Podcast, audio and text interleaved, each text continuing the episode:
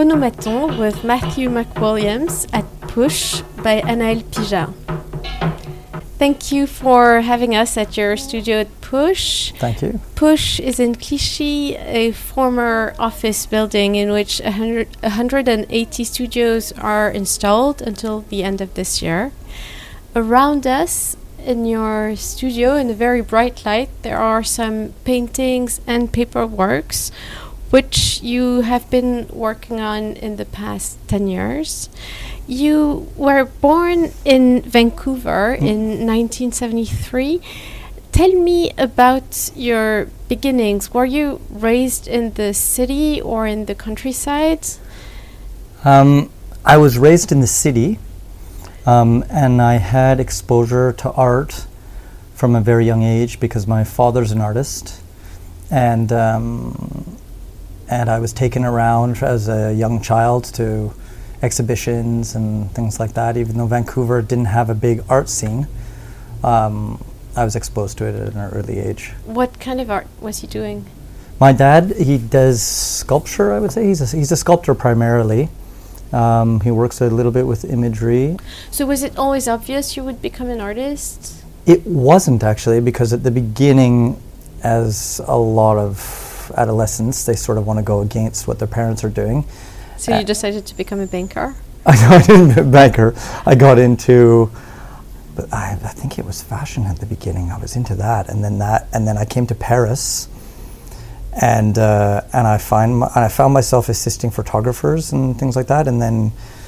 And then very quickly, I noticed that as I was at sort of openings, I w- ended up talking about art and exhibitions. I remember I was talking about there was like a show at the Pompidou, and I think it had like Luciano Fabro and Tony Cragg, and I didn't. I wasn't exposed to a lot of that kind of work as international art when I was young. It was mostly local artists in Vancouver, and and I remember talking to everyone about that and not talking about what I was supposed to be talking about. And I realized, oh, something's something's different here. It's art that. Yeah. When you arrived in Paris, I think was 2002. Yeah. Why why Paris at that time? Uh, originally, I met someone in Venice, actually, and um, and they lived in Paris. I wanted to travel around um, Italy mostly. I was really passionate about Italy from a very young age. Uh, yeah, and so uh, and then they lived in Paris, and I ended up in Paris. But originally, I wanted to go all through Italy. So you were speaking about those uh, first experiments, and I think uh, next to us here, uh, there's uh, a work called Paperworks in Pink, which is from that time, Mhm. and it's a sheet of paper that's folded. hmm Can you can you tell us a little bit more about this first experiment you did? Well, first, I wanted to find a way to make a work that couldn't be reproduced, but more, more like within um, its making. So when you look at it, you're seeing its process from the beginning to the end, um, and it's and you're being taken through these sort of stages, and. Uh, and I by making a work that couldn't be reproduced, I thought, well, what can the subject be? How can, what, you know, what can I do with this? And then I thought of actually, what if the subject was itself? So I took this piece of paper and I just folded it into a random kind of form, a sculptural form, and then I photograph that form. And then after I flatten that form, and then I put it through the printer and I print the image of itself on top of the same piece of paper.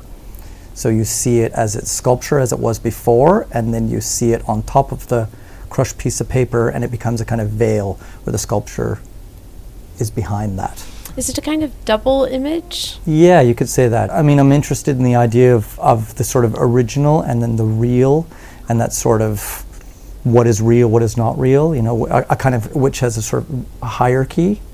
And I want to sort of get rid of that sense of hierarchy. So the piece of paper becomes as important as the image that's printed on the piece of paper.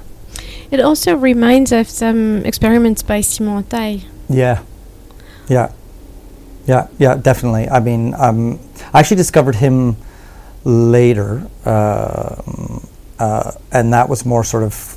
I think Simon Hantaï is more within like painting, but this work actually started to develop into painting because, I mean, as you can see, there's marks all over. Sort of became a sort of mark making as as the printer went across, it hit all the folds and it left these kind of marks and these kind of traces, which become a kind of painterly aspect to it. There's always I'm I'm looking at another work on the other wall of uh, the studio, which is called Tinted Head Strikes, Yeah. which is this time not the folded paper itself, but the image printed on the photography of the folded paper. It is actually it is the same as this, but the difference in the first one, Paperworks Pink, is that I folded into a sculptural form. So there's a volume that you see in the image. Where what I did with this is I folded it, but then I flattened it and I photographed it flat. So it's two dimensional rather.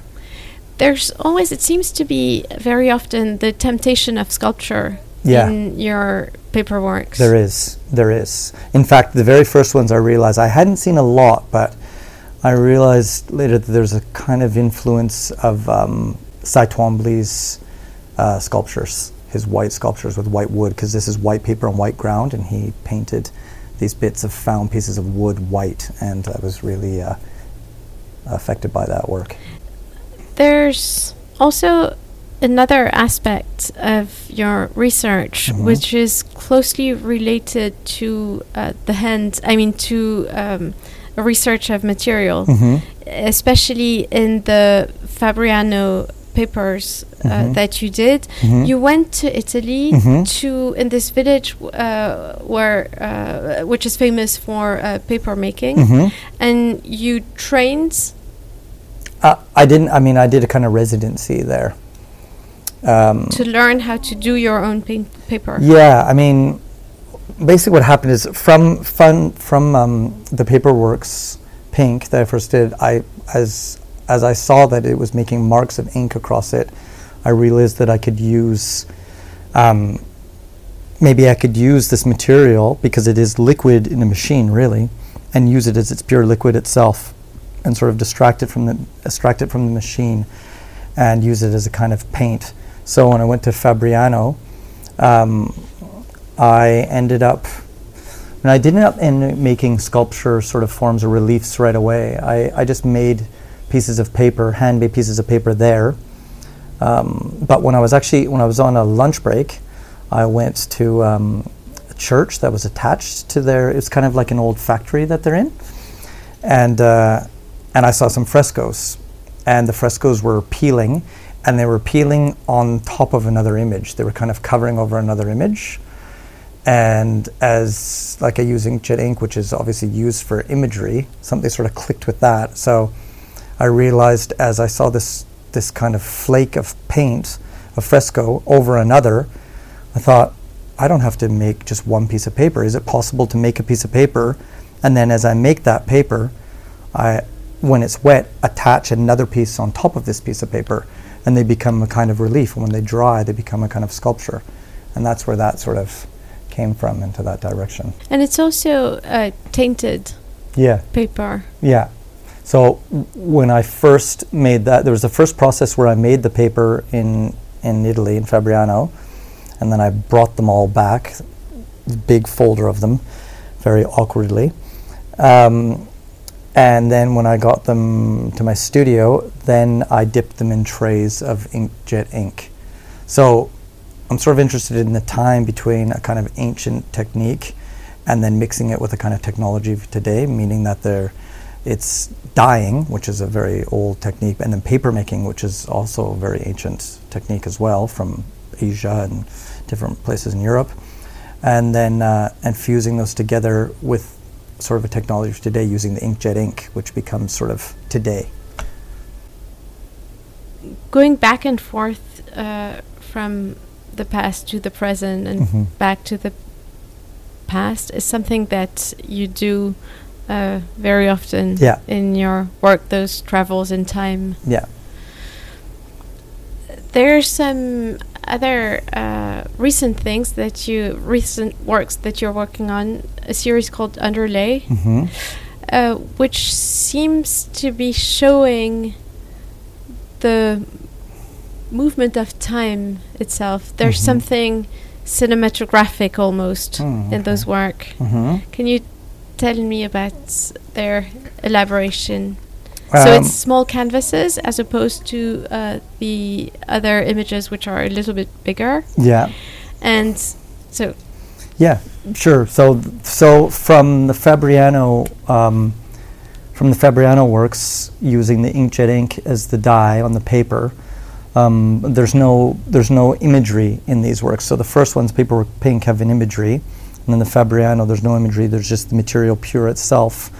And then I, I, I thought of an idea of kind of combining those two ways of working, of using imagery and the inkjet ink as a kind of paint. So what I did is I ended up um, uh, just getting like a piece of canvas, but almost more like textile, and just painting something across it. So basically, just taking a brush, dipping in the ink, painting, say, on one side a line of say blue, and then another line on the bottom, and then when I f- and then I photograph that and pass that part through the printer and print onto itself. So you get a kind of a layering, a kind of veil of the of the original color, and then the print of that color over that color, and they make their own kind of composition. So it goes from a very simple kind of technique and a simple um, execution at the beginning, and then that execution becomes more complex, and, and the second part is the images printed on top. so the technique is very different, the um, image, I mean, the, the visual aspect of those works remind of the Albers, Yeah. and maybe more of Anni Albers Mm-hmm. than to Josef. Mhm. Would you agree with that? Yeah, I, I, yeah. and in what way? I mean, I think there's one that particularly reminds me of Josef Albers, where the, the- I mean, you, you see it here, the pale blue, which is a square on top of a. There's a pale blue square that's painted, and then there's the dark blue square. It becomes dark blue as it's printed on top. So you have a square upon a square, which is very Albers. But then the other ones become much more, uh, for me, feel more like Anni Albers, where they're where they're sort of they're more playful. I I find in, th- in that way, where they're they're the way that they're painted is, is a bit more, looking almost a little bit more relaxed in some way.